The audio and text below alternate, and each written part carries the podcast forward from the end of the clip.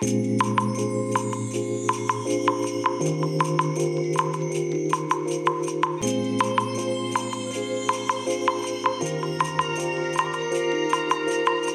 いおはようございます。本日はですね8月29日月曜日でございます。車の中の気温は24.7度ですね。今日はね今日はっていうか今朝はねあのかなり涼しいですね、このぐらいのね気温で毎日朝を迎えてくれたら助かるなとでねエアコンをねあのー、まあ今ねもう夕方3時にはね電源が入るようになって、え、自動的にね入るようになってでまあエアコンずっとついてる状態になってるんですけどももうね朝方寒いんですよ。まあ、朝方というかもう夜の時点でねだいぶ夜遅い時間帯のタイミングでもだいぶ寒くなってですね、えー、何もかけないでいるっていうのはもう寒くて無理というね、まあ、そんな気温になってまして朝方寒くて目が覚めたっていうねえー、そんな状態なんですけどもいやこのぐらいのね寒くて目が覚めるぐらいがね本当にちょうどいいなって思いましたね。まあ、このままこのまま続いてくれればいいんでしょうけどまあまずそれはないんだろうななんて思いながらですね、えー、残りの残暑をねちょっと乗り越えていけたらななんて思っております。はいえっとそれでねえーと、昨日収録した今朝公開のラジログの後半でねお話しさせていただいてるかと思うんですけども、えーと、腰用のねサポートベルトですね、えー、これについてね少しだけお話をさせていただければと思ってます。えっ、ー、とまあ使ってみてね良ければお話ししますという言い方をしていたかと思うんですけども、まあ、今このお話をするということはねじゃあ良かったのかというね、えー、お話になるかもしれませんが、まあ、ぶっちゃけたところ可もなく不可もなくというのがね、えー、現実なところ私のね、え、率直な感想ですね。まだ昨日の夜ね手に入れてからちょっとしか使ってないんですけどもうーんっていう感じなんですよ。まあないよりかはいいなと。ないよりかはいいんだけどもこれをつけたからといってね特別あの特別すごく良くなったという状態でもないという。そういう状態ですね。えーとね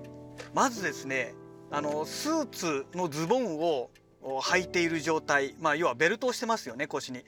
このねベルトをしている状態でこのサポートベルトを使っても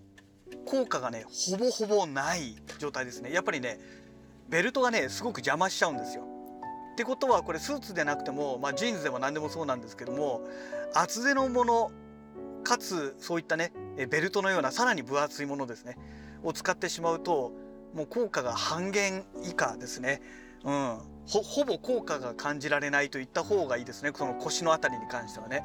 うん、で、まあ、このベルトそのものもね幅が広くてですね20センチぐらいあるのかな？もうちょっとあるかもしれない。20センチ前後ぐらい幅があるんですけどもでこの背中の部分に当たる部分ですね、えー、脇腹までいかない程度ぐらいまでのところまでねえーとちょっと硬めのねえー、縦のね、えー、要は骨み骨組みみたいなものがついてるんですね。でまあこの伸縮するね、えー、この、まあ、ベルトというか帯みたいな状態になってますけどもこれで引っ張ることによって、え、その骨組みで、え、この腰の辺りをねがっちりあの要は固定させるわけですね。まあ、圧迫させると同時に固定するというね、え、それによってですねまあ要はそもそもこの背筋で体を支えていた部分を圧迫とその骨組みの、えー、ものによって、まあ、背筋の借りをすると言った方がいいでしょうかね。うん、それでまあ体を支えるとどうもそういう仕組みのようなんですね。であのじゃあスーツのズボン脱いで、えー、パンツとねえーまあ、T シャツを着た状態でつけてみたんですけどもうん何とも言えないなんだろう、まあ、状態なんですよ。えっ、ー、とつけてる間はねまあないよりかはマシという感じです。で外した後に今まで結局ね、えー、その圧迫することによって支えてくれてたわけじゃないですか。それがずるっと抜けるのでなくなりますのでなんかねすごくねだるいというか何て言えばいいんでしょうかね。あの疲れるというかね。まあ今まで結局何もなければですよ。えー、とこの背筋背骨のね両両側にあるこの背筋によって体を支えていたわけじゃないですか。あの無意識のうちにこの背筋を使ってたわけですね。でそのサポートベルトを使うことによって背筋を使わなくなるわけですよ。ね。もう要は何かに寄りかかってる状態と全く一緒ですよね。その寄りかかってるより立ちが悪いかもしれないですね。ほほぼ使わなくなるようなそんな感じになりますからイメージ的に。でそれを外すサポートベルトを外すことによってまた一気にね、えー、その状態がなくなるので、えー、背筋を使わざるを得なくなる。という状態になるわけですよ。だからね疲れるんですよ逆に外すと。なんかね骨抜き状態になったような感じですよね。今まで使わなくてよかったものを使わざるを得ない。でも使おうという無意識のうちに使っていたという状態が無意識じゃなくなるので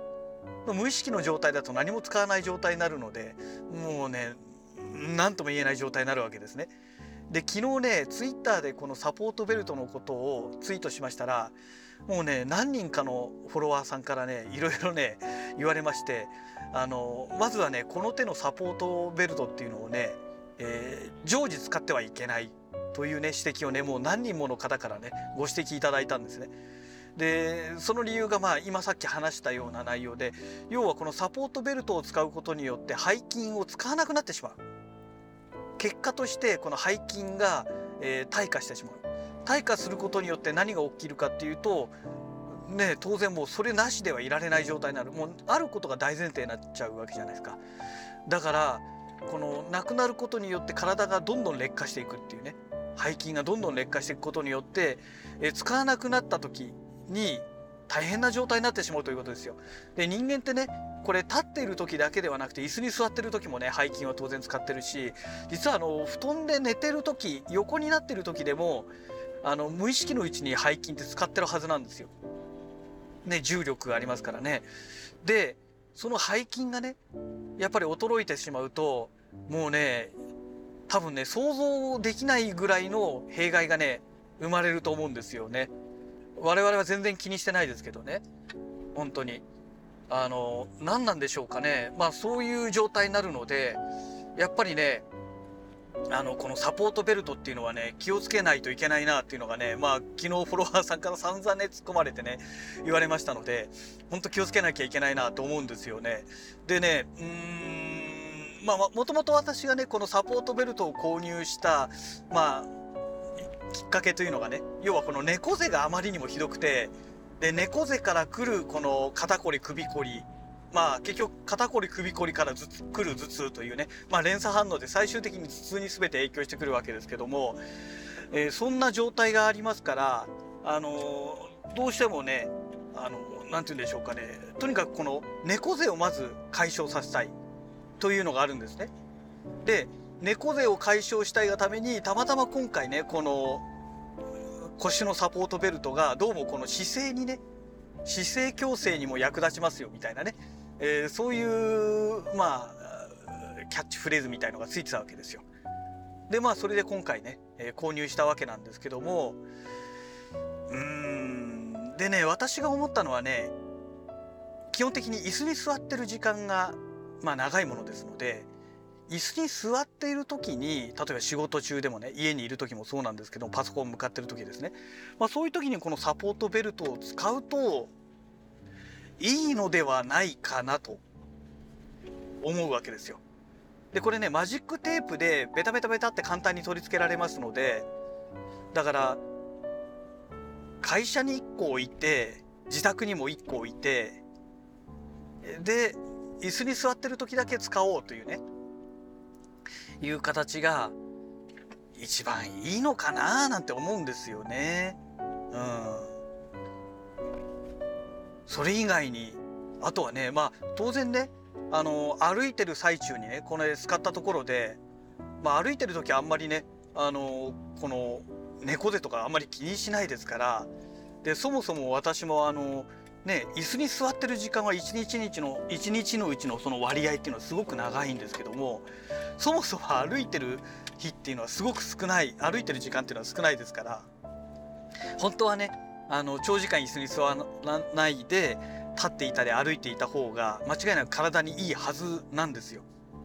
いいはずなんですけどもまあねどうしてもパソコン仕事がね長いっていうか多いものですのでどうしても長くなってしまうんですよね。もう一日のうちの本当もう7割ぐらいは椅子に座ってるんじゃないかって。でちなみに今こうやって車で運転してる間も結局座ってるわけじゃないですか。だからいろんな意味でねやっぱりこの座っている時間っていうのは長いものですのでそうするとこの猫背っていうのもねうーんまあ車運転してる時には猫背にはなってないと思うんですけどもねえあまり体に良くないのかなと思うんですよね。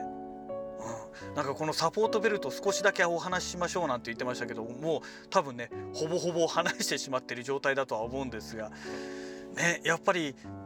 何て言うんでしょうかねまああのサービス業の方って基本的に立ってる方の方が多いと思うんですよ。ねお店とかでね店頭で出られてる方っていうのは基本的にもう、ね、座ることないと思うんですね。立っているのが当たり前だと思うんですけど同じサービス業でもね私の場合はまあいわゆるその、まあ、営業だったり事務も兼ねてますのでねですからどうしてもねお客さん案内以外の時にはもうほぼ座ってるというね、えー、まあそんな状態ですので、ね、ちょっと本当にねしんどいなというところなんですよ。で昔ねあのこのゴムのタイプのものだったんですけどゴムみたいな感じのねものだったんですけども、えーと、猫背を矯正するためのやっぱりバンドみたいのをね買ったことがあるんですよ。ただそれはね結構きつくて、えーと両肩外背中の方からこの手を回してこの肩のところにかけてで後ろ側に引っ張るっていうねなんかそういう仕組みのものだったんですけどもこれがね結構きつかったんですよ。で取り付けるのもね簡単にねパパって取り付けたり取り外したりっていうのがちょっとできなかったんですね。で結局面倒くさくなってね使わなくなっちゃったっていうね。うん、だからあれをまだ捨ててないはずなのでどっかで眠ってるはずですのでそれを探し出してね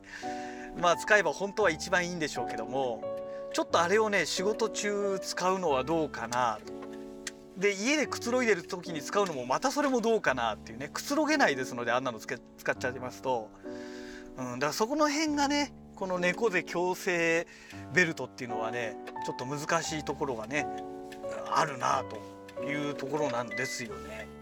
うんまあでもね緩かったらね猫背なんてそう簡単になるはずないですからだから緩くちゃ本当はいけないんですよね。うん、なかなかねまあ楽して体を良くするっていうのは難しいものだなというのをね、えー、痛感させられるというところでしょうか。はい、えー、そんなわけで、えー、なぜかこのサポートベルトのことでね、えー、全部お話ししてしまいましたけども、えー、またね、えー、次回のラジログをお楽しみください。それではまた。